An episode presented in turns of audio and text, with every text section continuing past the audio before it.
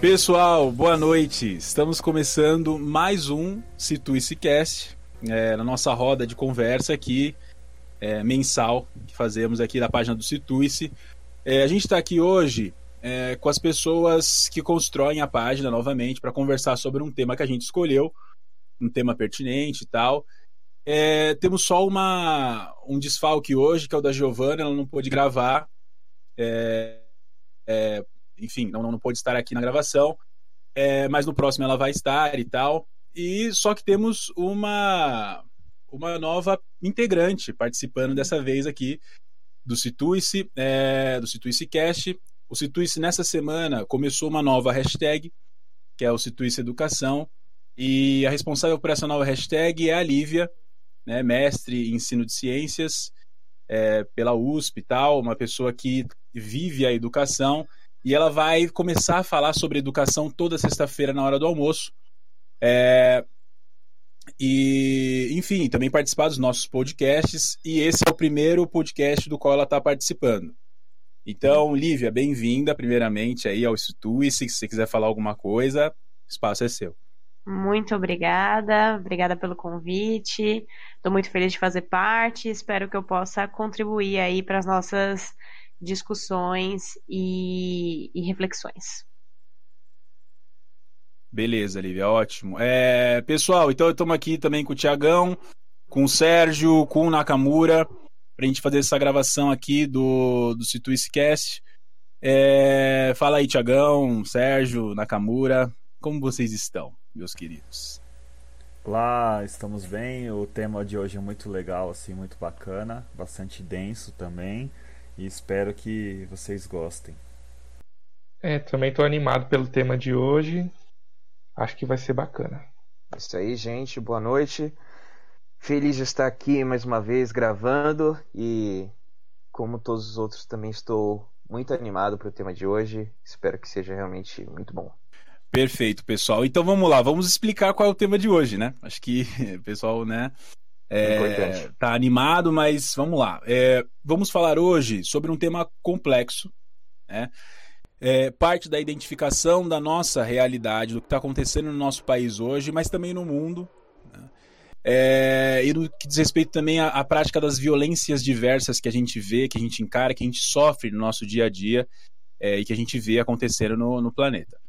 É, o tema hoje, o nome do tema, né, é o seguinte: a banalização das violências como consequência do maniqueísmo. Tá? Esse tema surgiu numa reflexão nossa de que hoje o discurso maniqueísta, esse de colocar é, nas diversas discussões, né, nas, nos diversos entendimentos da nossa sociedade, um lado e outro, o bom e o mal, né, ela impede uma série de, de construções críticas acerca da realidade que poderiam né, combater as violências que a gente sofre, diversas né, violências. É, então, assim, a gente separou aqui em vários, em vários tópicos, na verdade, a nossa conversa. Eu vou fazer uma introdução aqui para vocês, depois a gente vai dar sequência. Pretendo aqui explicar basicamente, né, assim, de forma simples, né, o, o que é o maniqueísmo, o que a gente entende por maniqueísmo quando a gente fala de hoje, é, banal, né? O que, que é banal, o que é ser banal, e, e, explicar também um pouco, introduzir o tema e introduzir a, a, o core da nossa discussão, como ela vai acontecer, tá? Então vamos lá. Maniqueísmo. Né? Maniqueísmo, ele é, foi uma doutrina filosófica fundada por um profeta persa chamado Mani, Manis, né? É, lá atrás, no século III, é, sobre a qual se fundou um dualismo religioso. Né? O Mani, segundo ele, né, existia um conflito cósmico entre forças antagônicas, forças que se combatiam, né, o bem absoluto e o mal absoluto. Então, pro, pro Mani, essa, essa dualidade né, entre o bem e o mal, ela colocava a matéria e a carne no reino da, da, das sombras e tal, da maldade, e, e o homem seria ele tinha o dever de nessa luta ajudar o bem a vencer o mal, ajudar o, as luzes a vencer as sombras, é, ajudar o, o bem a vencer a carne, né? Enfim, aquilo que estava relegado ao reino das sombras. Então assim é uma foi uma um, uma vertente religiosa, né, um dogmatismo aí criado há muito tempo atrás.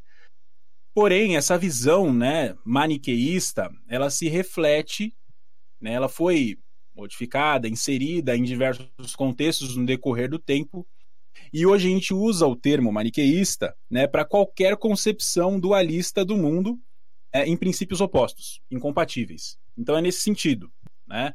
Quando a gente fala maniqueísmo, a gente quer encarar o conceito dessa forma, como um conflito, né? uma concepção que coloca conflito, um conflito entre princípios opostos incompatíveis que não, enfim, que não se bicam, vamos dizer assim, e que precisam ser colocados um de cada lado para a realidade poder ser encarada através dessa visão.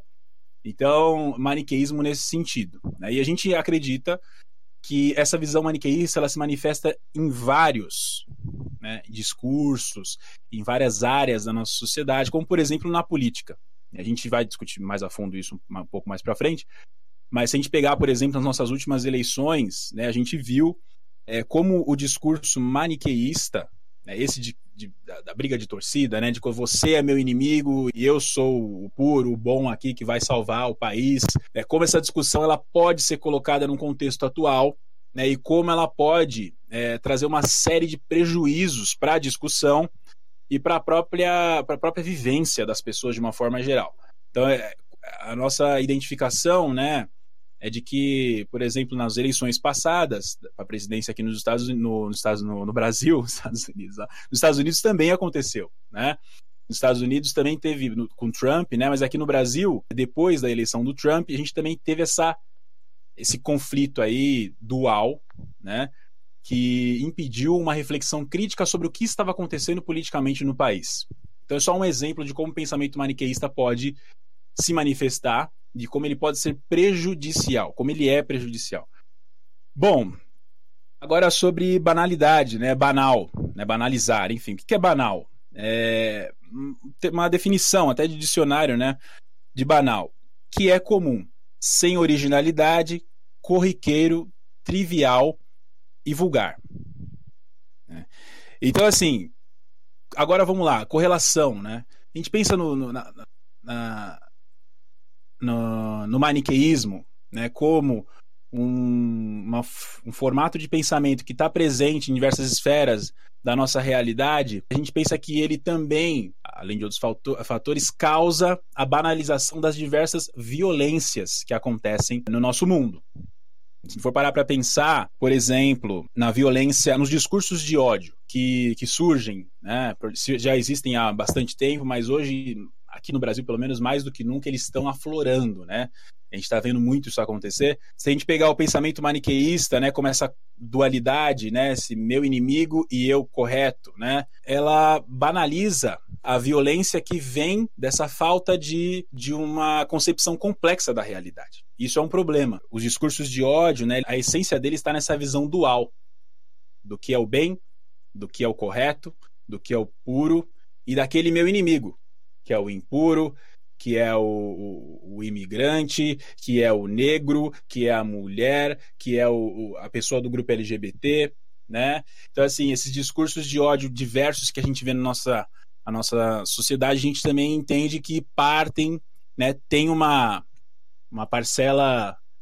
Ah, quer dizer, o maniqueísmo tem uma parcela de culpa nisso. Essa análise dual da realidade causa né, essa, essa quebra né, na boa convivência da, das pessoas de uma forma geral, nas violências contra os grupos mais vulneráveis da nossa sociedade. É um exemplo, tem outros é, que a gente pode vai desenvolver um pouco mais aqui. Né? Quando a gente pensa no, no, no, no também só introduzindo aqui essa parte, quando a gente pensa no, na, em conceitos, né, discussões de conceitos acadêmicos que acontecem, por exemplo, é, quando a gente pensa em ideologias, é o comunista ou o capitalista, o conservador ou o liberal, né? ou também tem o libertário, que as pessoas esquecem, né? a esquerda e a direita. Né? Então, assim, é, é também um. Às vezes, tem pessoas, muitas pessoas, que encaram essa discussão, é, encaram a discussão sobre ideologias de forma dual, maniqueísta, e não entendem a complexidade. Né? O que é ser liberal, o que é ser conservador? O que é ser de esquerda, o que é ser de direita. As pessoas não, não refletem sobre isso. Hoje, os conceitos eles estão muito perdidos por aí, perdidos. é, porque as pessoas não param para refletir e não entendem de fato o que significa, por exemplo, esquerda e direita. Não se entende o que é esquerda, não se entende o que é direita. As pessoas se colocam como de direita, se colocam como de esquerda, mas não sabem o que isso significa. Né? Elas entram simplesmente nesse, nesse jogo da briga de torcidas e isso né, gera uma série de violências. Então, é, enfim, deu pra, acho que deu para introduzir é, a ideia principal do, do nosso, nosso podcast de hoje. E a gente vai começar a refletir agora detalhadamente cada parte. Né? Eu queria, assim, pedir para o Nakamura, né, se ele tiver alguma coisa para falar sobre a questão do maniqueísmo na política, né, como isso tem sido construído no Brasil, porque acho que nada melhor do que a gente partir da nossa realidade e a realidade recente, né, é, para a gente poder entender um pouco mais o que a gente quer trazer com esse tema. Né? O Nakamura, o que, que você tem para falar um pouco mais sobre, sobre isso? Falou isso então. É, bastante coisa, né? Acho que tem bastante coisa para falar. É, é um assunto extenso, né? Mas antes de mais nada, eu gostaria de começar a minha fala com uma citação de Milton Santos, que acho que ela tem tudo a ver com o que a gente está conversando aqui hoje. Ele vai falar o seguinte: a força da alienação vem dessa fragilidade dos indivíduos, quando apenas conseguem identificar o que os separa e não o que os une. Eu uso essa frase do, do Milton Santos porque ela funciona muito bem dentro da lógica do, do maniqueísmo. Não que ela seja maniqueísta, mas aqueles que tendem a fomentar o maniqueísmo dentro da política e a tentar fazer com que o cenário político e o debate político seja cada vez mais polarizado, eles tendem a criar, né, e aumentar essa cisão entre as pessoas. Ah, bom, então vamos lá. A construção, né, polarizada que o Brasil vive hoje em dia, ela não é nova, ela nem é exclusividade nossa, né? Ela já é algo que vem de muitos anos atrás. E aí, por conta disso, é, eu fiz uma breve análise assim de alguns exemplos históricos e internacionais antes de entrar nessa parte mais recente do Brasil. Então, por exemplo, se a gente voltar algumas décadas atrás, é, na primeira, na segunda eleição que o Brasil estava tendo, né, que era a, a eleição que a gente tinha o, o Collor, tinha o Lula, o Brizola, é, a gente pode observar que redemocratização. momento, isso da redemocratização, a gente pode perceber que já naquele momento é, a gente tinha uma polarização muito forte, né? E é curioso da gente enxergar que muitas coisas em discursos daquela época se parecem com discursos de hoje.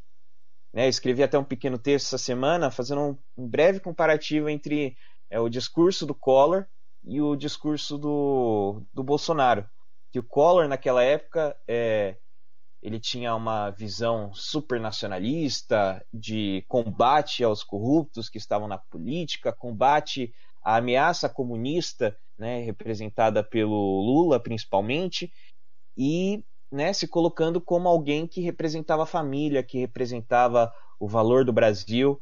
E se a gente olha para o Bolsonaro, né, 30 anos depois, a gente vê exatamente o mesmo discurso e a gente vê que o discurso, assim como é, foi com Collor, foi super efetivo com o Bolsonaro, até porque ele conseguiu se eleger em cima disso, né, em cima de construir uma ameaça comunista, em cima de construir é, uma, uma busca pela defesa dos valores da família, dos valores do nacionalismo e todo, tudo, tudo, todo aquele discurso que a gente já está né, tá meio cansado de saber.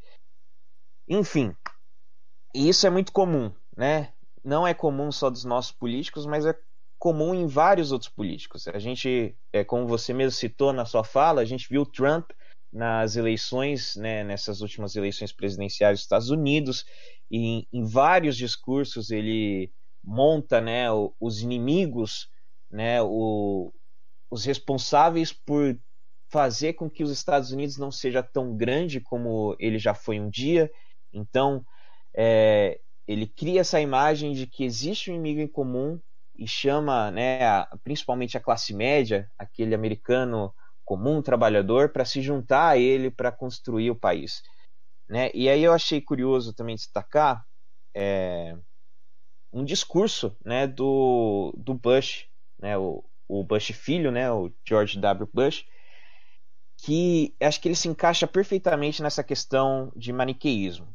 Né? Lá, lá atrás, em 2002, quando Bush ainda estava é, tentando passar é, a aprovação de invasão do Iraque, ele fez alguns vários discursos. E tem um discurso dele que é muito conhecido, que é o discurso sobre o eixo do mal.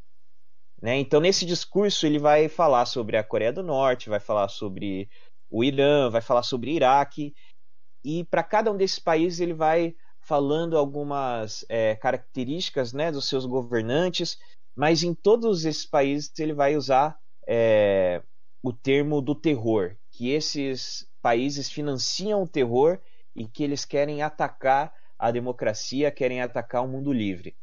Então, é, e aí no finalzinho da fala dele, ele vai falar que é, os Estados Unidos não podem ficar parados, né, o, os seus aliados não podem ficar parados diante né, das ações que financiam o terror através do mundo e que constituem um eixo do mal.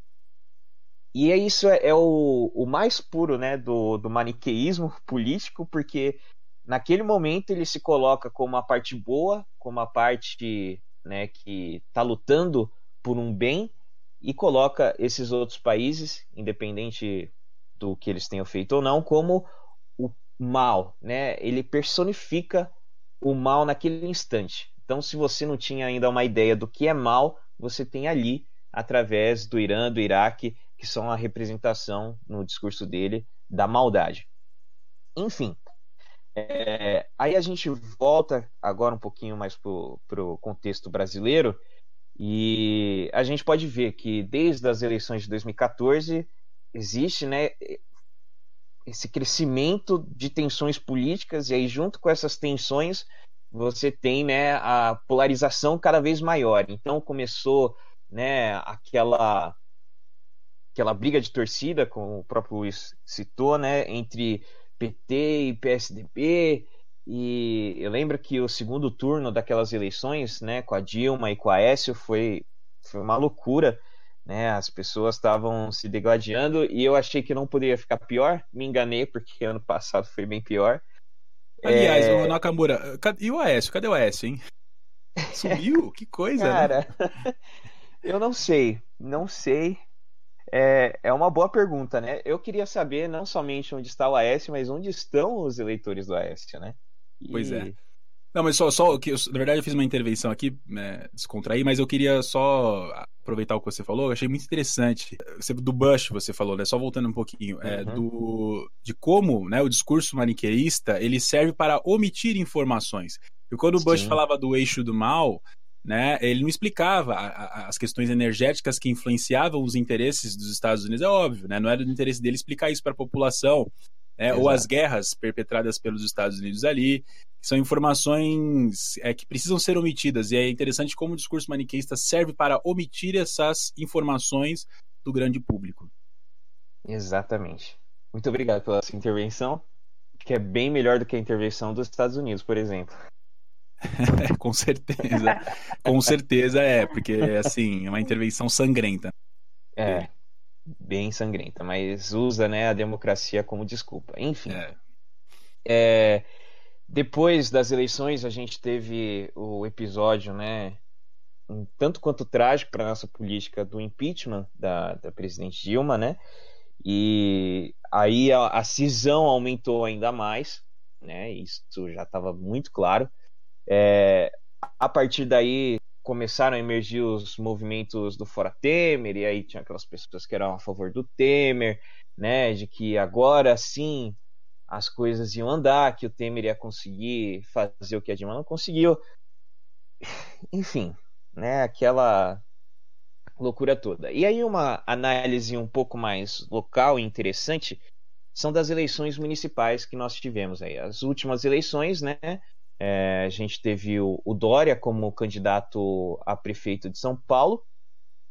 E acho que todo mundo aqui lembra, o, o ouvinte também deve lembrar, que o Dória ele sempre usou o discurso de que ele era apolítico, de que ele não era político, de que ele era um gestor, de que ele era um fator novo dentro da política. Né? Isso também casa um pouco com o que o Collor falava, porque ele também se vendia como algo novo dentro da política, algo diferente. Enfim. Mas o curioso disso, né, no Dória não é necessariamente essa primeira parte, mas é a transição que ele faz quando ele passa para a disputa da, das eleições governamentais, né? Então ele sai candidato a governador do estado de São Paulo e aí ele tem uma pequena transformação, né? Uma virada de chave no discurso dele. Então agora, é, quando ele sai da prefeitura de São Paulo, ele não é mais o gestor, ele não é mais o fator novo da política. Aí agora ele começa e muito disso devido à ascensão, né? Que o Bolsonaro teve a, a, a força que o discurso do Bolsonaro teve nos últimos anos. É, o Dória também transforma o, o, né, o discurso dele e começa a se colocar agora como um cidadão de bem e um cidadão que luta contra o comunismo, né? E aí quando a gente vê os, os debates, né, da, do ano passado, você vai ver em vários momentos, principalmente no segundo turno, quando só tá ele e o, e o Márcio França, de que ele sempre se colocava como um cidadão de bem que combatia o socialismo que o Márcio França queria implementar em São Paulo. E se, né, se você conhecer minimamente o Márcio França, você pode saber várias coisas dele e saber, inclusive, que ele não é né, nem de perto comunista ou socialista. Mas, enfim.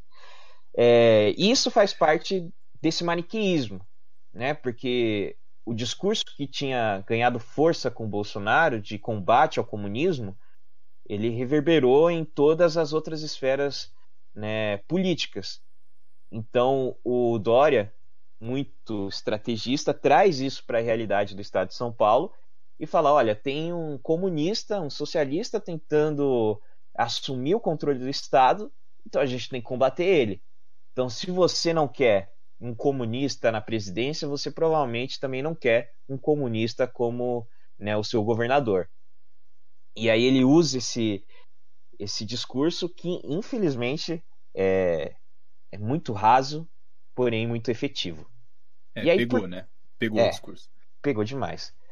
E aí, por que, que ele é tão efetivo? E agora eu vou falar um pouquinho, né, bem brevemente, dessa construção social, né? Que existe uma construção social, um fator social por trás do, da efetividade desse maniqueísmo, né?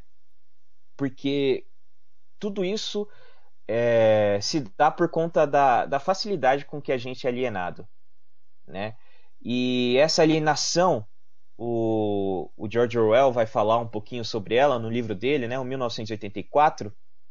E por mais que seja uma distopia, né, uma ficção, o livro dele, a gente vê é, como essa alienação pode funcionar na nossa realidade.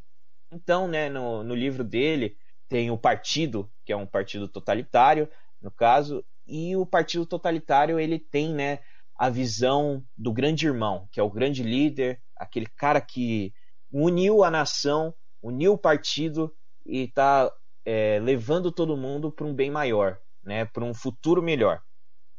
Em contrapartida, o grande irmão tem o, o Winston, né, que é o, o grande inimigo. Então eles colocam é, o inimigo do partido como o inimigo de toda a sociedade e aí o curioso é que no livro do Orwell, todo dia eles têm os dois minutos de ódio, né?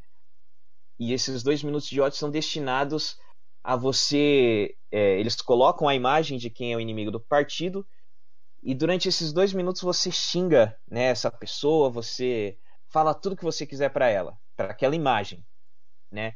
Isso tem muito a ver com você é, estabelecer um estado de ódio permanente porque o ódio ele acaba movendo as pessoas. E né? só, só, fazendo um adendo, é, quem promovia esse minuto do ódio era justamente o Ministério do Amor. Isso. Então tem toda essa relação da questão da família que o pessoal coloca assim e, e promovendo o ódio, né? Tem essa contradição do livro que é muito bacana você fazer esse paralelo Exato. com a realidade.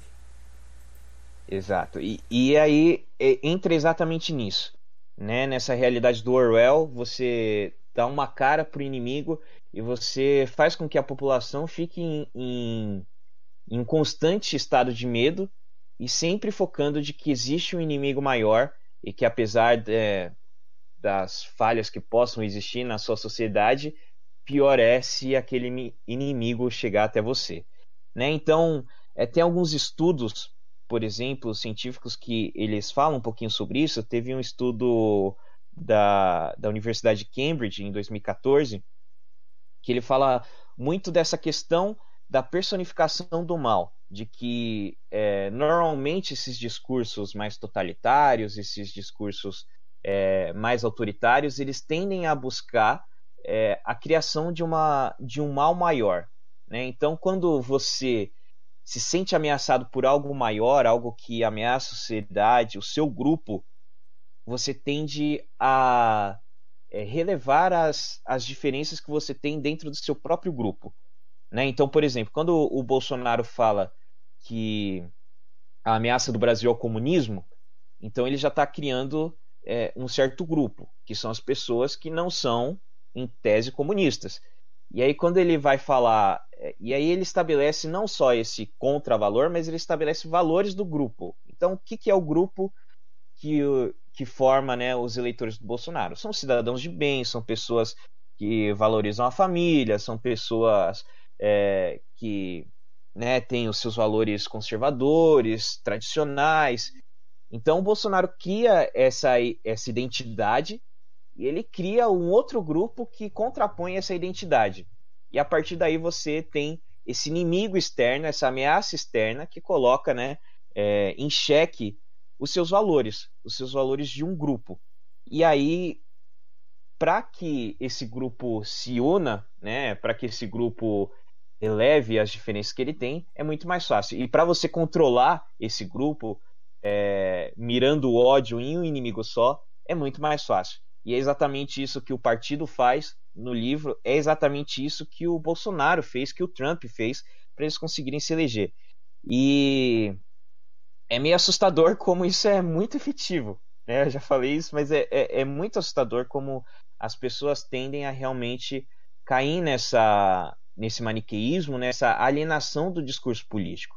Né? E aí eu acho que a, a gente é, falou um pouco sobre isso no, no, nosso primeiro podcast, e aí tem esse fio, que, esse link que a gente pode fazer agora, que as redes sociais elas tiveram um fator muito grande nessa questão de, de polarização. Porque a partir do momento que você entra nas redes sociais e começa a se manifestar politicamente, né, os algoritmos é, e as nossas próprias ações, às vezes de bloquear, excluir, excluir pessoas que divergem da gente, que pensam diferente, né, independente do, do valor, assim, né, independente do embasamento que elas têm ou não, a partir do momento que a gente começa a fazer isso, a gente cria as nossas bolhas né, sociais e então a gente começa a ter contato com pessoas que pensam igual e, e pessoas que né, dão vazão para os nossos argumentos, né, e mesmo se o argumento for infundado,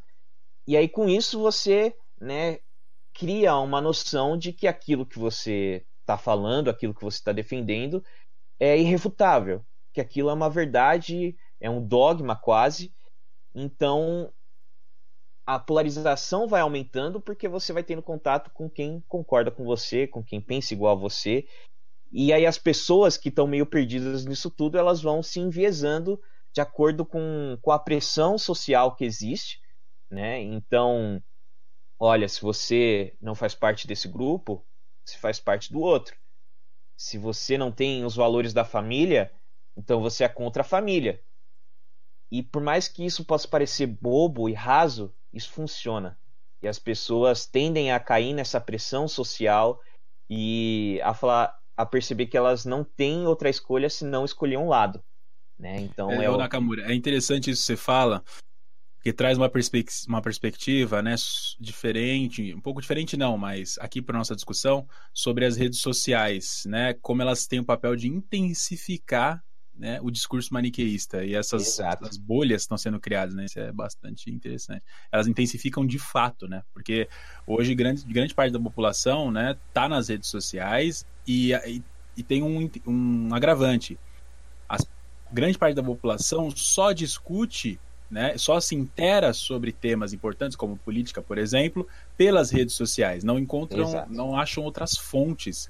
Então assim, elas são muito, elas são ferramentas de, assim que intensificam bastante esse pensamento dual, né? Isso Demais. É, é grave e, e, é uma preocupação que, inclusive, essa semana teve um encontro do presidente da França com o criador do Facebook, é Zuckerberg, né? É... Zuckerberg. Zuckerberg. justamente para justamente para falar sobre o problema que é a, a, a demora para você retirar conteúdo falso, fake news da internet, o impacto que isso tem gerado nas democracias. Essa era a pauta da discussão deles. Exato. E, e teve um artigo né, que foi feito em 2012 na Universidade da Pensilvânia, que ela estudou um fenômeno muito curioso nas redes sociais dos Estados Unidos, do Brasil também, porque o Brasil hoje em dia, é, como o próprio Luiz falou, né, é, a presença do brasileiro na internet hoje em dia é muito grande. Né? O maior número de usuários do Facebook está aqui no Brasil.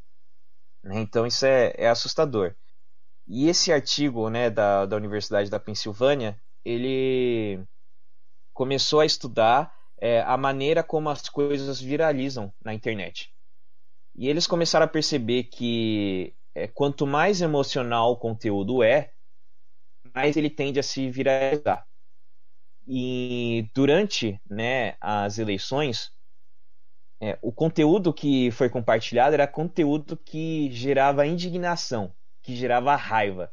Então, quanto mais raiva e mais indignação alguma notícia ou algum artigo de opinião gerava, mais ele era compartilhado e mais ele viralizava. E isso é muito, né? Isso é muito bizarro, porque casa perfeitamente com essa questão do estado de ódio permanente que o George Orwell falou, né, no, em 1984.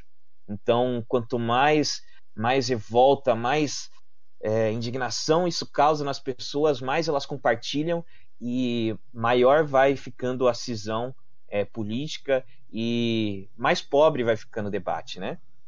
E, então. E, desculpa te cortar, é, só Não, pegando esse gancho, a, o post do Cito e Citec dessa semana falou justamente sobre isso, porque tem um papel do algoritmo do, das redes sociais nisso também. Por quê? A resposta emocional ela é mais intensa então vai muito mais rápido a, a, a, resposta, o clique do sujeito. Quando ele lê um artigo de opinião que mexe com ele na questão emocional do sujeito, ele dá o clique, ele dá a curtida, ele dá o compartilhamento e a rede social, o algoritmo dela tem um papel de potencializar o compartilhamento disso. Isso aparece primeiro para as pessoas e aí tem essa potencialização do que a gente está falando. Não, e é interessante, só a gente pegar um acontecimento atual, né, esse corte de 30% da verba aí da, da educação que o ministro Weintraub é, promoveu, né, decretou, na verdade, é, você, se você acompanhar as fake news que surgiram a partir disso para justificar esse corte, você vê duas coisas. Você vê, de novo, né, a criação de, de um discurso maniqueísta, e a potência das redes sociais como intensificadoras desse discurso, porque começaram a surgir fake news, né, assim, chover fake news sobre isso, é, sobre, na verdade, que os professores, é, os 30% não eram justificados, é, que assim, na verdade, os 30% que foram cortados eram 30% que sumiam, ninguém justificava, como se houvesse algum tipo de corrupção nas universidades, é, outras coisas até mais é, ridículas, como por exemplo fotos de, de pessoas, né, é, sei lá, fazendo diversas coisas, tentando assim é, prejudicar a imagem das pessoas das universidades públicas e tal, que são essas máquinas, essas indústrias de fake news que existem hoje. Então assim, elas baseiam na construção de um discurso maniqueísta para criar o inimigo, através das redes sociais, que intensificam isso, e criam um pensamento dual que impossibilita a grande massa de entender realmente o que significa 30% de corte no orçamento das universidades é, federais, institutos federais, que foi o que aconteceu. Assim, isso está acontecendo, né? A proliferação do discurso maniqueísta e sua intensificação nas redes está acontecendo direto, né? A gente está assim, é um atrás do outro. Né? Sim. E, e aí, Luiz, é... o que eu estou pensando aqui, né, com a fala do Nakamura, Nakamura falou bastante dessa questão é, de quando se colocou que existia um grupo de terror, né, e o outro grupo era o pacifista. É, eu acho que se enquadra muito também no que a gente está passando, né? Então, por exemplo, quando um ministro da Educação vem à, à, à televisão, né, e começa a contar chocolates. Não sei se vocês viram essa cena que aconteceu essa semana. Ah, a gente, a gente viu. É, é Vocês viram? Olha, é, é um 7 a 1 é, todos os dias aqui. É... Exato, exato. É inacreditável. É, é inacreditável e assim é, é, assustador porque assim é, essa dualidade que é criada, ela parece que ela simplifica, né? Ela simplifica todas as relações e todos os conceitos, né? Então perde a complexidade geral, né, do, do, das coisas que acontecem. Então é, o ministro para explicar um corte de 35%, né, nas universidades, ele vai à TV com chocolates na mão, né? E começa a falar que dentro de 100 chocolates que ele tem, é, se ele pegar um, dois, três, três e meio chocolates, é isso que representa o corte é, nas universidades. Então, assim, além de ser uma representação extremamente é, simplista, né, da realidade, esdrúxula, cortar, né? esdrúxula, Exatamente. Meu Deus do céu. Exatamente. Além de ser esdrúxulo, né? Porque ele está representando um corte de 35% nas universidades, né? Que são os locais onde faz pesquisa, onde se desenvolve é, novas técnicas, onde se desenvolve professor, inclusive, né? Professor é formado na universidade, né? Então, como é que você vai melhorar a educação básica, né? Que é o que eles falam, é, cortando é, justamente a formação de professores, né? Que acontece na universidade. E aí esse cara vai lá, faz essa representação esdrúxula e além de esdrúxula, errada, né? Matematicamente errada. Porque ele fala que ele tem 100 chocolates e que de 100 chocolates é só tirar 3,5, que é como se representasse os 35% do corte. Quando, na assim, verdade, assim, para se representar. Oi. Assim, ele é economista, né? Ele é, Exato. Assim, é, é, complicado, né? A pessoa assim devia ser um pouco familiar. Não que economista só veja números, mas Não. o economista faz contas de porcentagem, assim, Exatamente. são coisas básicas, né? E todas as pessoas fazem, né? Principalmente o ministro, ele tem que saber fazer, né? Uma, Exatamente. Pelo menos as pessoas nesse meio têm que saber explicar, né? Com propriedade, assim, é, é tão com absurdo, eu fico abismado com isso, né? Uma coisa assim, é... abismado, porém não surpreso. Mas, exato, mas, exato. Assim, é, é, é, triste, é triste. Exato. Mas assim. E aí, ah, pode falar, ah, Desculpa, só, só completando o que o Luiz está colocando, mas essa, esse erro matemático é proposital ou é sem querer? Uhum. Exato. Acho que essa é uma boa pergunta, Thiago, porque assim, até estava conversando com, com vocês outro dia sobre isso, né? Porque na mesma semana que ele fala que 3,5 chocolates equivalem a 35% dentro de um grupo de 100 chocolates, que é uma conta errada, é, ele também, na mesma semana, falou que ele gastaria 500 mil reais para avaliar 7 milhões de crianças. Não sei se vocês chegaram a ver esse vídeo. Né? E aí os jornalistas perguntam assim: nossa, mas 500 mil reais para avaliar 7 milhões de crianças, né? É, é, pouco, né? Como assim? Mostra esses números, né? Onde estão esses números? E aí ele bate na tecla e fala: não, aqui é um governo que vai economizar e que vai fazer com 500 mil reais. Missão dada, missão cumprida. Exato, e, e, fala essa fala mesmo, né? Missão dada, missão cumprida. E aí termina a entrevista, um minuto depois o INEP solta uma nota falando que, na verdade, em vez de 500 mil, são 500 milhões, né? Que é um total maior, maior que a última, quase o dobro da última avaliação que foi em 2017. Ou seja, além de não ter economia, né? Ele fez esse show demonstrando que era 500 mil para falar que era economia, mas na verdade não tem economia nenhuma. Então, Olivia, eu não sei se é. O que você tá falando é muito interessante. Eu não sei se é. E a pergunta que o Tiagão fez também. Para mim não é proposital. Eu acho que realmente são pessoas que, que se perdem né, nas informações porque não tem um, um planejamento político né, estabelecido. E, na verdade, o planejamento político deles é, é esse, o da, da aleatoriedade e tal. Tudo bem, eles promovem a desinformação, isso é fato.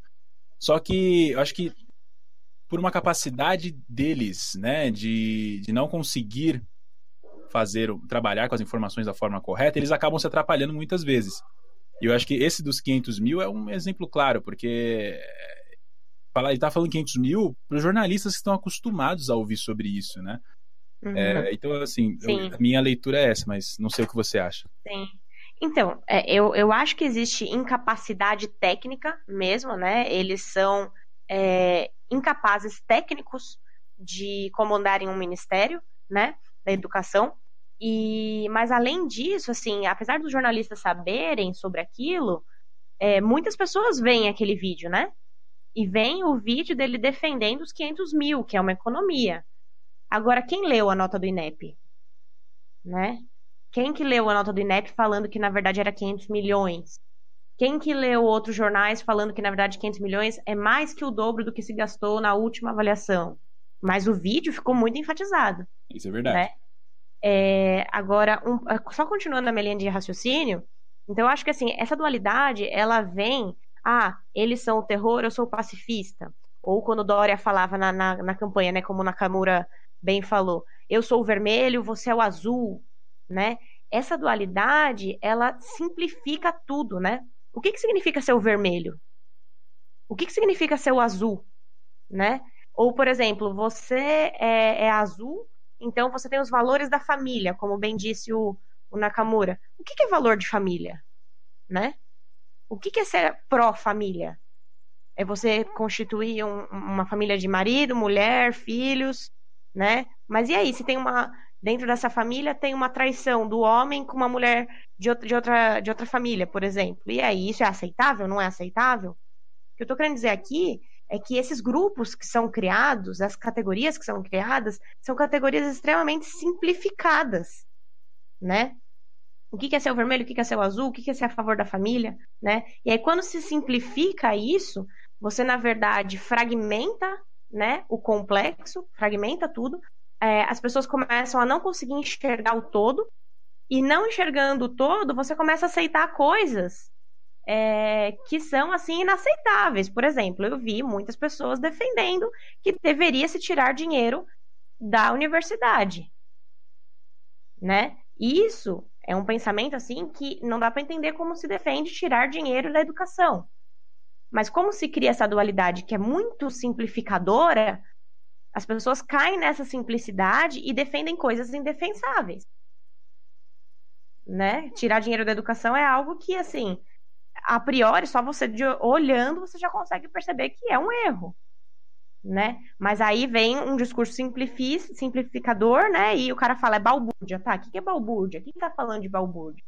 Mas como é balbúrdia, ele criou o inimigo, né? Então é o terror, é o vermelho, é a balbúrdia, e as pessoas começam a defender coisas indefensáveis, porque não conseguem enxergar o todo, né? Que foi fragmentado.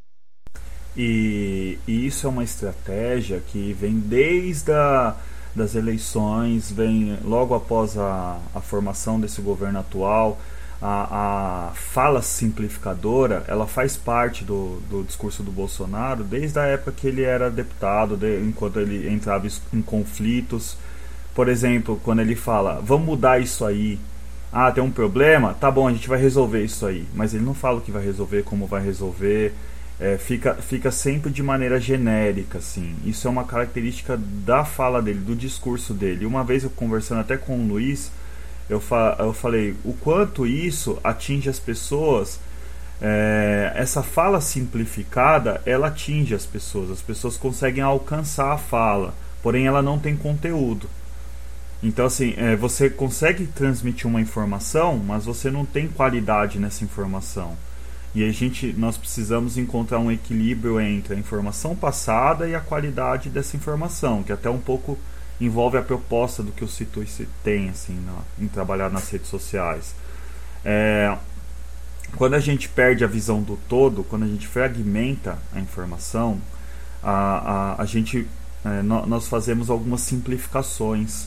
Isso acontece também na escola, quando você pega a ciência e você fragmenta ela em física, química, biologia, é, existem conceitos que eles são tratados tanto na química quanto na física, são importantes nos dois, porém você fragmenta para poder passar para o estudante. Você perde informação nesse sentido. E na escola em especial, você deixa por conta do aluno fazer a conexão entre as duas disciplinas. Então ele está falando sobre, por exemplo, física quântica e está falando sobre a, a questão das moléculas. Então fica por conta do, do aluno fazer a junção do todo quando ele, quando ele pensa na física quântica ele está trabalhando os conceitos das moléculas ou dos átomos, alguma coisa nesse sentido. É, e na, na política tem acontecido isso no discurso do Bolsonaro, mas de forma proposital. Ele fragmenta a informação, simplifica ela, ele alcança as pessoas, porém ele não leva conteúdo nenhum. E aí há esse trabalho da desinformação. Então é isso que dá para a gente conectar. Sim, e aí só retomando o tema, né, do nosso podcast, que é banalização das violências, né, como decorrência dessa, é, né, desse dualismo, é, eu acredito que existe é, a banalização de uma violência que é que nos custa muito caro, né, que é assim a, a violência de que é, na verdade, violar o direito das pessoas terem acesso ao todo, né? Então, quando você fala que quer retirar sociologia, quer retirar filosofia, ou quer que o ensino não, tá, não aborde determinados temas, né? É, você está violando, por exemplo, o direito daquela criança, daquele aluno, é, de conseguir ter uma visão ampla do, dos fatos, né? E uma visão crítica, né? Então, a, a gente fala das violências, a gente não está falando aqui só das violências, né? Físicas, mas a gente também está falando das violências é, de violar esse direito, na verdade, violar esse direito do acesso à informação como um todo, de vários pontos de vista, né? De reflexões. Então, acho que esse governo e esse ministério tem é, banalizado essa violência. Então, tudo bem o aluno não ter filosofia, tudo bem o aluno não ter sociologia, né? Então, acho que essa é uma das violências que também vai nos custar muito caro e já está nos custando muito. É, eu penso também, quando você fala em banalização da violência, o que primeiro me vem à cabeça, na verdade, foi o caso de um hoje deputado que rasgou a placa da Marielle Franco num ato público junto com o Itzel, hoje governador do Rio de Janeiro. E o que me faz pensar nesse caso é como que esse pensamento maniqueísta de direita, esquerda, do, dos homens de bem contra os comunistas e coisas desse tipo pode levar uma pessoa a rasgar a placa de uma mulher é, que foi assassinada por milícias e por simplesmente é, apresentar suas ideias e tudo mais. Sim, sim. Então seria algo mais extremo, uma violência que tornaria o mal banal. E a partir disso, eu já, como sou filósofo de certa forma, né, já penso na banalidade do mal da Hannah Arendt e que como ela construiu esse conceito. E aí eu fui estudar isso para ver se realmente a gente pode é, comparar essas manifestações violentas a partir desse pensamento maniqueísta com a banalidade do mal que a Arendt apontava. E eu queria trazer isso para nossa discussão. Então, assim, explicando de forma rápida, é, a Hannah Arendt ela foi contratada pela revista New Yorker para cobrir um julgamento de um nazista. E esse cara era tido como responsável de matar muita gente. Só que ele não matou com as próprias mãos, as próprias mãos. Ele organizou a morte dessas pessoas. E aí, quando ela foi ao julgamento, ela esperava encontrar, assim como o mundo todo estava é, esperando, que esse cara fosse um monstro, fosse um psicopata, algo assim louco mesmo.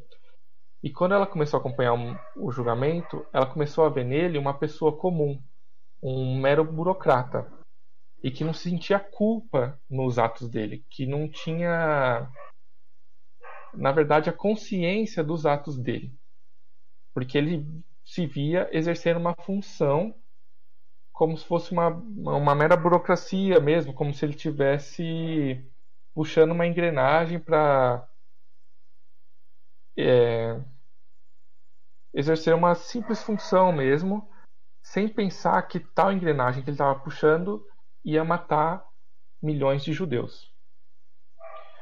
E aí a Hannah Arendt, quando ela escreve isso para a revista e tal artigo se tornou um livro depois, ela é muito criticada, porque a comunidade é, judaica e tudo mais não tinha dúvidas que Eichmann era um monstro. E ela trazer ele como um homem comum é, afastou ela dessa comunidade judaica e fez mesmo surgir umas chuvas de críticas contra ela. E mas o que que eu trago isso? É, é porque na verdade, então, o que a Arendt viu é que o Eichmann com um pensamento de burocrata, como uma pessoa comum, foi capaz de causar um mal gigante. E isso estaria vinculado à sociedade em que ele vivia. Então ele não era um monstro, não era um psicopata. Ele era um homem normal que dentro de uma sociedade com os traços da sociedade em que ele vivia, ele era capaz de fazer coisas é, horrorosas.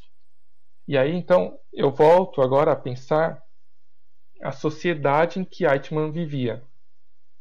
Então, por exemplo, é, quando a gente fala nessa dualidade, a sociedade em que Eichmann vivia superou essa totalidade. Então, pode ter começado com um pensamento dual de nós contra os outros, mas ela representa uma superação disso. E por quê? Porque Eichmann vivia dentro do nazismo, vivia uma sociedade totalitária. E para Arendt, dentro do totalitarismo, existe algo que é um dinamismo que destrói.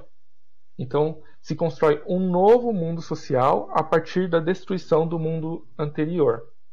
Seria uma destruição criadora. É algo que ela chama que é um terror total. Então, é um terror que move a sociedade a destruir a, a, tudo que eles possuíam, suas tradições sociais, seu modelo legal, sua política, para criar instituições completamente novas. E dentro desse, dessa sociedade totalitária, por exemplo, é, é, não há tamanha é, dualidade porque é, há um domínio completo dessas pessoas, há um domínio completo de uma forma de pensamento que está disposto a destruir o outro pelo bem da sua espécie.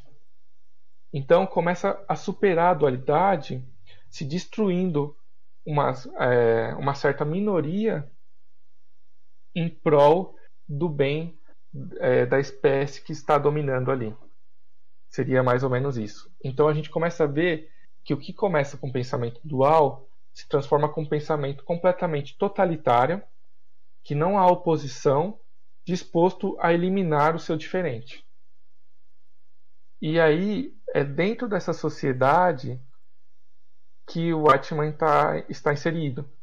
Então, o que eu vejo é que é, dentro de, é, dessa sociedade totalitária, há um certo maniqueísmo de se ver como bem e enxergar outros grupos como mal e estar disposto a destruir é, esses outros grupos. Mas não era uma sociedade dividida, como a nossa é hoje. É uma sociedade que, como o nome já diz, totalitária, que havia domínio de um pensamento único. É, essa sociedade acho que se aproxima da nossa, por exemplo, quando busca acabar com o político. Então, não há um pensamento político dentro é, de uma sociedade totalitária. Não há confronto de pensamento. E acho que o, é, há alguns indícios de que nossa sociedade é, aponta isso também. Então, agora que eu queria apontar, e não sei se vocês concordam, é de trazer, é, de voltar agora ao pensamento do nosso contexto, a partir da Hannah Arendt, e de mostrar que, então, que quando ela fala em banalidade do mal, ela está tomando como base uma é, sociedade totalitária. E diferente da nossa, que é uma sociedade dividida e que não apresenta um pensamento totalitário. Porém. Hum, o, Sérgio, eu acho que é, a gente tem uma realidade diferente, eu acho, né? Da, é, completamente diferente da realidade do, do nazismo. Né? A gente tem. Assim, não é, quando eu falo completamente diferente, eu digo na, no perande e tal. Claro, é outra época, outro país. Mas nós temos é, coisas que se, que se assemelham, vamos dizer assim. Não, é, você parar para pensar né, na, na, na, violência policial contra a população negra, é, aqui no Brasil, né, em vários lugares do país e tal, a gente pode pensar nesse termo da banalidade do mal, né, ou pelo menos da banalização da violência, que é, né, é o, é o que a gente está falando aqui, o core aqui do nosso nossa conversa, é a partir do maniqueísmo. É, por quê? Porque quando você tem os altos índices né, de morte da população jovem negra, dos homens negros, né, o, o através da, das mãos da, das forças de segurança do Estado, como aconteceu aqui, por exemplo, né, no, agora essa semana, né, no Witzel, helicópteros do Rio de Janeiro, tal, essa coisa absurda que acontece toda hora aqui no Brasil, massacrando as regiões periféricas é, e a maior parte da população atingida é a população negra de uma forma geral que mora nessas comunidades, né? É, esse, isso também parte de um, de um esse problema, essa violência banalizada, porque é banalizada no sentido de que se tornou trivial, né? A gente toda hora a gente vê uma notícia de uma pessoa negra que morre, né? por bala perdida, ou por um tiro mesmo, direto, ou por uma abordagem, ou é, em fogo cruzado. Enfim, a gente vê isso toda hora, é uma coisa trivial, é. né? É, se tornou banal no sentido de que as pessoas acham que é trivial acontecer isso. É, é comum acontecer isso. E é uma, é uma violência que escancara né, esse, essa chaga racial e estrutural que existe no nosso país. E a análise precária disso a forma de a gente enxergar isso como trivial é justamente, né, é, incentivada por essa visão maniqueísta do mundo. Ou seja, as pessoas, de uma forma geral, que, que pensam, né, tem essa visão maniqueísta na cabeça, pensam, ó, mas o Itzel tá agindo lá na, na periferia lá do Rio de Janeiro, é, porque lá estão os bandidos, né, é, e as pessoas de bem estão fora de lá. É como se na comunidade, né, é, a maioria das pessoas não fossem as pessoas é, enfim, que não estão envolvidas com criminalidade, como é o caso. Assim, a esmagadora maioria das pessoas não estão não envolvidas com criminalidade.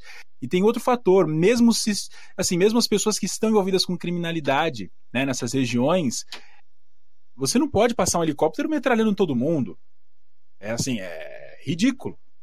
Mas é, a visão dual faz a gente aceitar isso faz a nossa, é, a nossa concepção né, da realidade ser é, dual e banalizar essa violência. Então a gente encara essa violência como comum, embora, né, se, se a gente partir de uma análise crítica, analisar a complexidade da pobreza, analisar a complexidade das questões raciais, analisar a complexidade da violência do Estado contra essa população, a gente vai ver que a dualidade não serve para encarar essa situação. Na verdade, a, a dualidade ela destrói né, a, a, visão completa que explicaria essa situação de fato.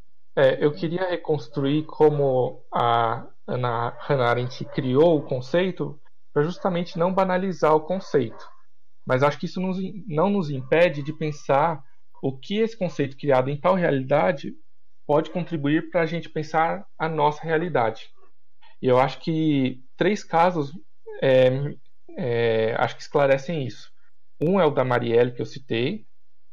O outro é o do assassinato de, uma, do, de um, um homem negro por um grupo do exército com 80 tiros. E o outro é o helicóptero que é, mata a população negra é, e pobre sem culpa nenhuma.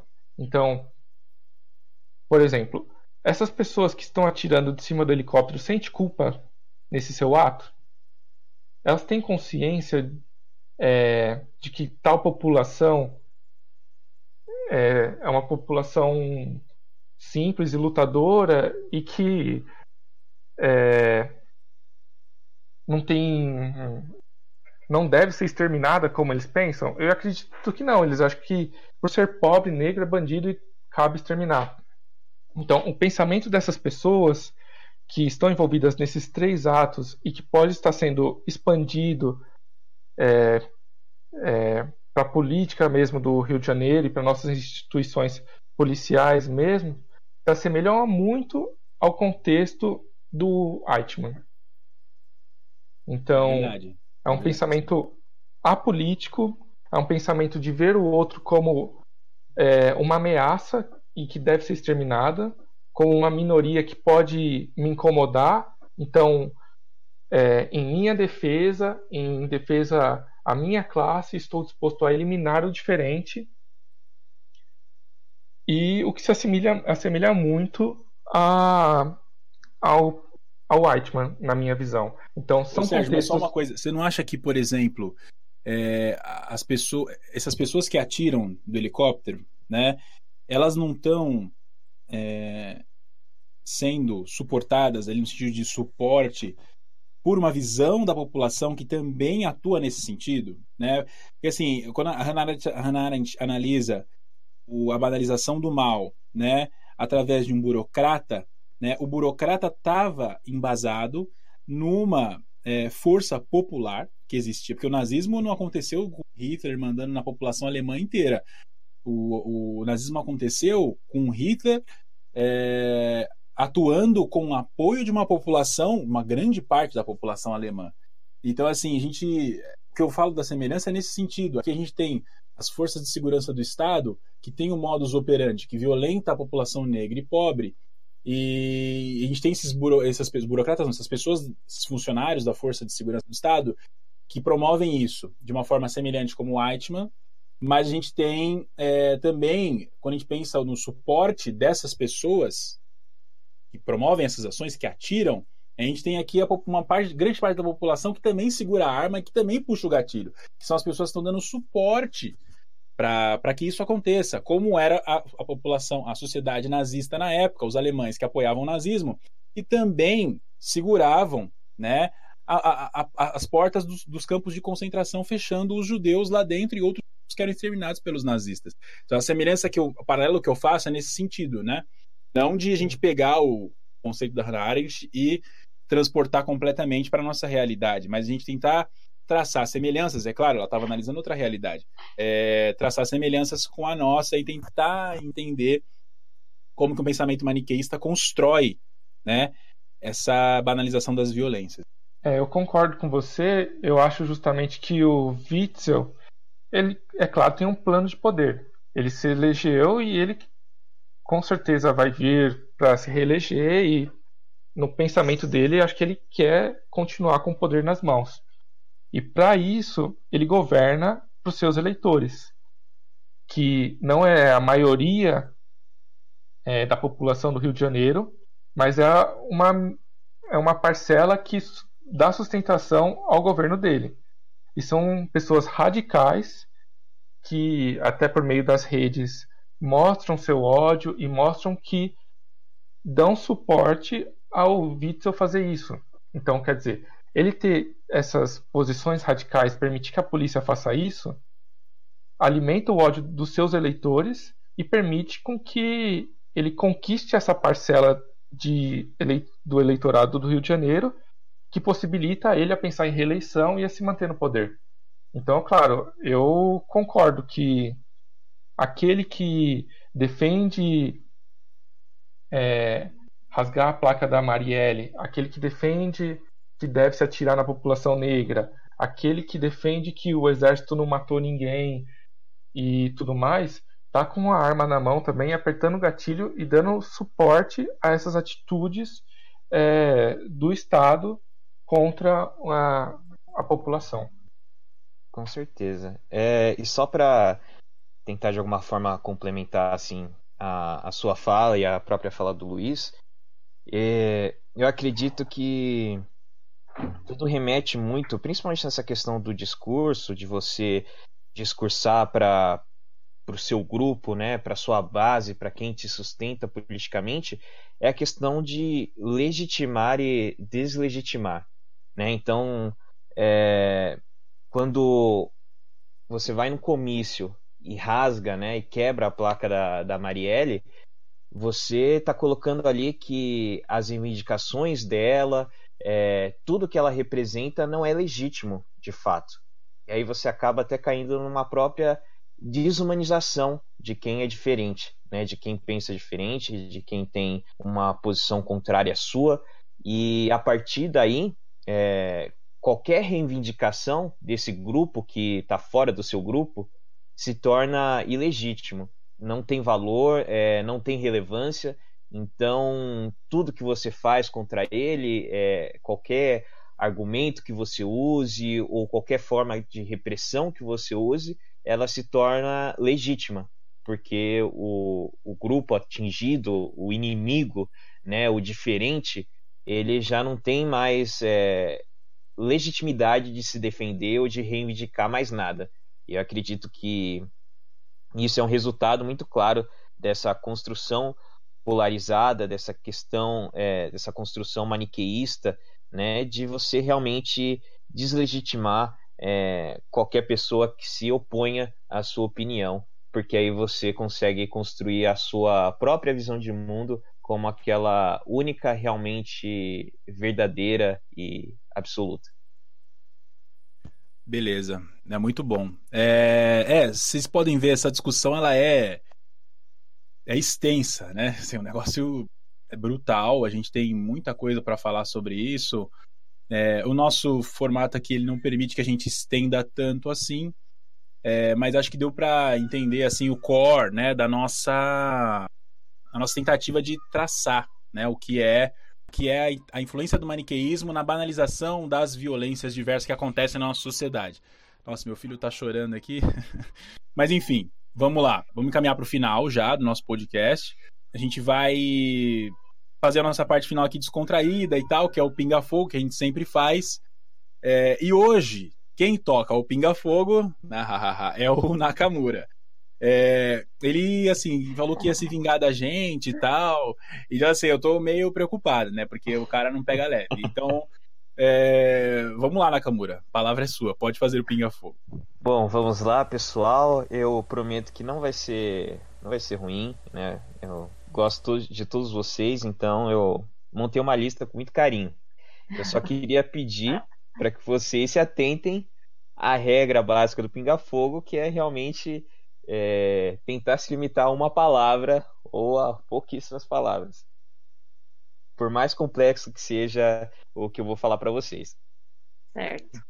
Então, tendo em vista assim, né, o nosso tema, eu escolhi uma lista é, seleta de pessoas que ter uma relevância ruim ou não é, dentro da política, né? E acho que praticamente todos esses atores aqui que eu escolhi são pessoas assim que já, já deram declarações É, algumas um tanto quanto questionáveis, outras muito boas. São pessoas que né, são conhecidas por coisas que falaram. Né, mas não só isso, eu também peguei alguns conceitos e alguns fatos aí que eu gostaria que vocês analisassem. Então, vamos lá. Para começar. Ixi Maria, segura. eu queria começar pelo Tiago. Vamos lá, Tiago. Opa, vamos lá. Então, o primeiro nome da sua lista é Elon Musk. Complexo. Complexo. Boa. Ai. Vamos lá para a próxima. Ah, essa, essa, é mais, essa é mais tranquila. Depende também, né? Carlos Bolsonaro. Nossa, é... Hum, eu, eu, tenho que usar duas palavras de novo. Eu tenho que dar uma intensidade no, no adjetivo. É muito babaca, assim. justo, justo. É... Ernesto Araújo. Nossa senhora. Maluco, esse é maluco, é, é paranoico, paranoico, maluco, sei lá. Nossa, para, Tiagão, paranoico é muito bom, assim, a palavra que resume bem ele. É, acho que casa perfeitamente. Agora, Marcos Pontes. Decepção. O, o, o Tiagão, só que. É que assim, pra mim é, é, muito louco. Eu faço umas reflexões às vezes. Eu fico pensando, como é que uma pessoa que ele foi pro espaço, né? Sim. Como é que uma pessoa que viu a Terra, o planeta Terra do espaço, deve ser uma visão assim única, um negócio ímpar. Uhum. Como é que uma pessoa que foi pro espaço, viu a Terra, volta pra Terra e apoia o governo Bolsonaro? Eu não consigo entender isso. Cara. Isso é absurdo para mim. É, é uma coisa que não faz sentido. É, muito bom, Luiz. muito louco. Agora. Olha, eu prometo que não foi para pegar pesado, tá? Mas é a última parte do seu pinga-fogo. Uhum. Quero que você tente definir, por mais difícil que seja fazer isso, em uma palavra, um conceito que ele tá muito né, em voga nos últimos anos aí, principalmente aqui no Brasil. Nacionalismo. Perigo. Perigo. Boa. Boa. Muito bem, viu? Não foi foi, não foi sim. tão ruim. Agora, vamos para. Mas muito obrigado, viu, Thiago? Você foi muito bem. Valeu, valeu. Agora vamos para o nosso nossa próxima roda, né? E queria chamar a nossa estreante de hoje, Lívia. Ai, meu Deus. Tô morrendo de medo. Não, calma, calma. Ó, como você tem muito contato com a questão da educação, eu tentei pegar algumas pessoas que tivessem um pouquinho a ver com isso, né? No caso, uma pessoa, a primeira da nossa lista, é Alexandre Frota. Nossa. é... Incompetente. Boa. Agora, seguindo né, na, na questão dos discursos né, e de fomentar a polarização, hum. Damaris Alves. Nossa, é, é complexo. É... é complicado falar em uma palavra, né? Pinga fogo. É. Mas complicado, né? É complicado, complexo, né?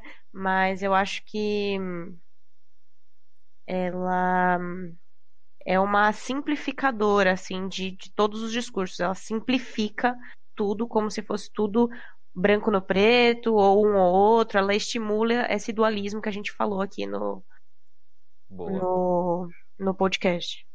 Boa. É... Dilma Rousseff. Dilmãe? É, Dilma. É... Saudades. Saudades, pois é. é.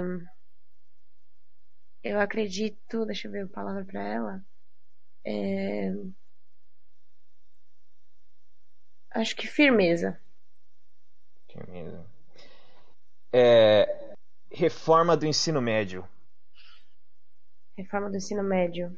É... 2016. 2016, sim. É... Aprofundador de desigualdades. Muito bem. E por último, mas não menos importante. Ai, meu Deus. Me diga aí o que você acha comunismo. Uau. Uh... Ai, complicado falar em uma palavra. Bom, acho que é um, um sistema é, que a gente precisa estudar mais e, e, e refletir bastante sobre isso, porque para não cair justamente nessas simplificações. Boa. Parar por aí. Mas ó, você foi muito bem. Muito, muito obrigada. Obrigado. E, bom, vamos para o nosso próximo participante. Sérgio, por favor. Vamos lá.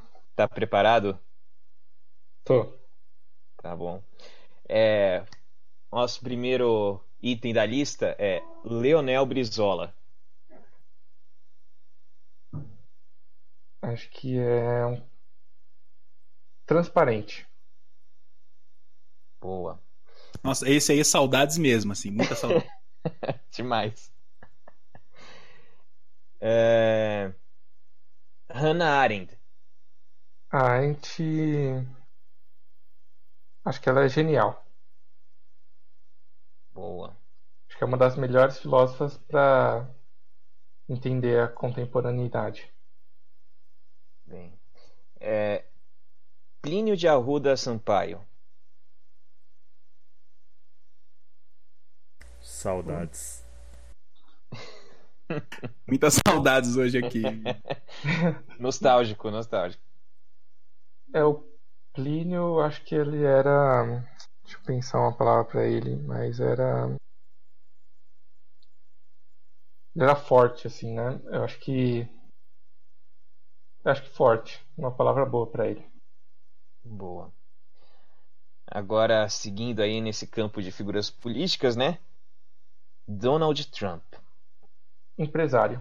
Acho que ele é a cara do empresário que governa de acordo com interesses próprios, disposto a dar benefícios a uma minoria e Sim. então acho que empresário é uma boa palavra para ele. Boa. E agora por último, é um conceito para você também. Fascismo. Que é o mal maior. Acho que fascismo é o mal maior. Boa. Muito bem, Sérgio. Não foi tão ruim, né? Fala a verdade. Foi horrível, né, Nakamura? Você tá pegando pesado, né? Desculpa. O cara, sem, o cara sem gracinha, né? Nossa. Ô, Luiz. Nossa, tá pesado. Eu posso Oi. dar uma palavra pro Luiz de início? Ô, louco! Nossa! Ai, meu Deus! Novidade aqui, metralhado. Luiz, a palavra para você é Nakamura. Ô, louco! boa, boa. Quebrando o protocolo, boa. É... Canalha, não, mentira. é... Um cara. Um cara coerente. Não, que pega pesado manter... não pega fogo. É, vamos manter é... o canalha, eu acho. É, o... Ele pegou pesado hoje. Pegou pesado, pegou pesado. Lembre-se que, que, eu ainda que... tenho o meu, hein? ainda tenho a minha chance no próximo mês. É, o Thiagão, nossa, o Thiagão vai. Nossa, ele vai ser pior. Acho que assim, ficando pro final, assim, da, do Pinga Fogo, vai querendo metralhar o resto, porque já passou por tanto Pinga Fogo que fica meio, né? Não, gente, não, Pinga Fogo aí. não vamos reproduzir essa ótica do ódio, não, tá, galera? É, então, vamos lá, pessoal, vamos trabalhar. Gente, eu, eu fiz essas listas com, com amor. Foi tudo no amor aqui. Agora, obrigado pelo canalha e pelo coerente, tá? Agora e... o cara vai pegar mais pesado ainda comigo. Finalizando, deixei você, Luiz, especialmente pro final, tá? É... Que maravilha. Mas não, não tá pesado, cara. Não tá pesado. Ah, tá, tá, bom, vou confiar em você, né? Tá tranquilo. Manda. Depende do seu parâmetro também. Vamos lá. Então, nosso primeiro primeira personalidade da lista, ela é muito conhecida pela pela sua né, pelas suas capacidades de oração. Fernando Collor. É, falso herói. Acho que é a palavra que. E a gente continua reproduzindo né, esses falsos heróis. Mas é o falso herói. Ele, esse sim é canalha. Muito bem. É... George W. Bush. é outro canalha. Não, tô brincando, não vou me resumir a canalha. é, George W. Bush, é... quando eu penso nele, eu penso em sangue. Que a intervenção que ele que foram assim, a intervenção que foi perpetrada no governo dele com a guerra do Iraque e tal, é, me remete a sangue, morte. Justo, justo. Uh, Barack Obama. Barack Obama é importante para a representatividade da população negra, mas é presidente dos Estados Unidos, então das coisas que ele não, enfim, decepcionou bastante, como já era esperado. É, Guantánamo, né? Guantánamo a gente, ele não conseguiu fechar. Então assim, importante e também decepcionante em algumas partes. Boa. Agora o Brexit. Olha, o Brexit é... Nossa, difícil, hein, meu, falar em uma palavra. Você tá de brincadeira com. Nossa senhora, meu. É impossível falar em uma palavra. É... Eu vou falar aqui, impossível. Eu vou. Assim, o Brexit, eu já vi várias posições sobre isso, né? Tem pessoas que acham que a Inglaterra tem que sair do euro, porque o euro coloca países da Europa em vulnerabilidade, né? No que diz respeito ao uso da moeda, que o custo de vida é alto e tal. E tem pessoas que acham que, que o Brexit é, é ruim para a Europa de uma forma geral, inclusive para esses países que, que são prejudicados pelo euro. Vai ser uma análise econômica complexa, né? Então a palavra eu colocaria complexa, porque é difícil é, de analisar uma palavra. Aí, conseguiu resumir uma palavra. É. e agora, por último, mas também não menos importante, marxismo cultural. Olha, o marxismo cultural, o Sérgio falou bem, né, sobre um sobre esse termo no, na, na última, no último podcast e tal. Eu acho que é, faz parte da, dessa dualidade, é um conceito que faz parte dessa dualidade, né? Sim. Esse maniqueísmo que destrói qualquer construção complexa e crítica da realidade. Então, é uma palavra, né? Puta. É, Pô, uma palavra para o marxismo cultural é insuficiente, né? Uma análise insuficiente. Muito bem. Luiz, não foi ruim, fala a verdade. É, não, você, tá, você pegou pesado, assim. Não tem, não tem nem o que falar, né? Não tem nem como você se defender. O Brexit e uma palavra, puta, é pesado. Mas é isso, muito obrigado, Luiz. Obrigado a todos vocês. Espinga Fogo foi uma maravilha, viu? Gostei muito. Foi muito bom, foi, foi muito bom. É. é os próximos vão ser num octógono. É, então. A gente já se bate mesmo tal. Acabou. Nossa, foi bem difícil. Bem difícil. Bom, pessoal, então é, é isso. A gente, tá, a gente finaliza aqui o nosso, é, o nosso Cast é, desse mês. É, tema complexo, mas a gente tentou abordar da melhor forma possível aqui se vê no próximo mês. Não esqueçam né, de compartilhar esse, podcast aqui para as pessoas conhecerem o nosso trabalho. Também não esquecer de, é, de seguir nossas páginas, nosso trabalho semanal né, na, nas mídias que a gente tem. O Situice ele não, tá, não é só um produz só um podcast, a gente produz conteúdo através do Instagram, do Twitter, é, do, de uma página no Facebook é, a gente tem também uma. O, o, podcast ele é disponibilizado no Spotify e no YouTube. Então, no YouTube é interessante né, seguir o nosso perfil, no podcast também, acionar sininho, essas coisas, né? Que as pessoas que fazem podcast pedem. É, mas é importante porque se você quiser ter contato com o nosso conteúdo, é, há que se vencer esses algoritmos, né? Que disponibilizam só alguns conteúdos. Então é, mesmo no Instagram, né? Às vezes nossos seguidores eles têm contato com uma parte só do, do conteúdo disponibilizado nas, nas, dos perfis que seguem. Então é, vale ativar, né? É, ativar ali como se fosse o sininho do Instagram, né? Para você seguir, acompanhar diariamente. Cada vez que surge um post novo, você segue o nosso, você acompanha o nosso post e tal e interage com ele. Bom, pessoal, é isso. Não vamos nos estender mais porque já passamos aqui do tempo. É, Lívia, bem-vinda de novo. Muito obrigada, adorei. É muito bom é, contar com você aqui na construção do Twist de uma forma geral. E é isso, semana que vem a Giovana volta e aí estaremos com o time completo. É, é isso aí, pessoal. Gente, dá um tchau aí pros nossos ouvintes. Até mais. Tchau, galera. Até mais. Tchau, tchau. Valeu. Falou, pessoal. Muito obrigado.